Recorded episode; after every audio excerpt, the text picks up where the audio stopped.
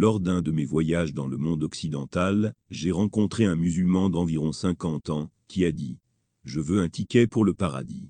Dites-moi ce qu'est ce ticket pour le paradis Le fait qu'il n'y a pas de tel guichet, où un ticket pour le paradis peut être acheté. Il ne s'agit pas d'un ticket pour le paradis. Il s'agit d'avoir une personnalité divine. Un paradis ineffable sera donné à ceux qui auront développé cette personnalité divine. L'entrée au paradis ne se fera pas sur la base d'un ticket.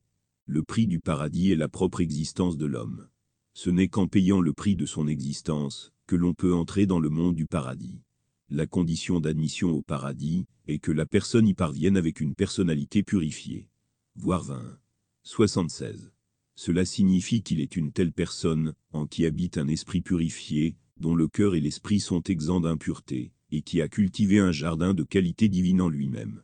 Le monde actuel est tel que d'un côté, il y a de la boue et de l'autre de l'eau propre. Un homme peut choisir de se polluer dans la boue, ou bien de se baigner dans de l'eau propre, et ainsi de se purifier. Ceux qui se polluent seront jetés en enfer dans l'au-delà, tandis que ceux qui se purifient habiteront la béatitude éternelle du paradis. Reconnaître la grandeur de Dieu, c'est purifier notre personnalité, et faire l'inverse, c'est polluer notre personnalité.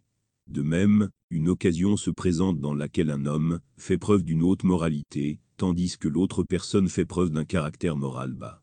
Une opportunité se présente pour un homme de donner à une autre personne ce qui lui est dû, tandis qu'une autre personne nie le droit des autres.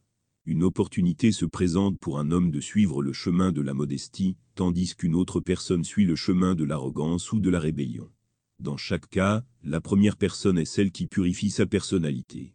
Et de telles personnes trouveront certainement une place dans le monde raffiné du paradis.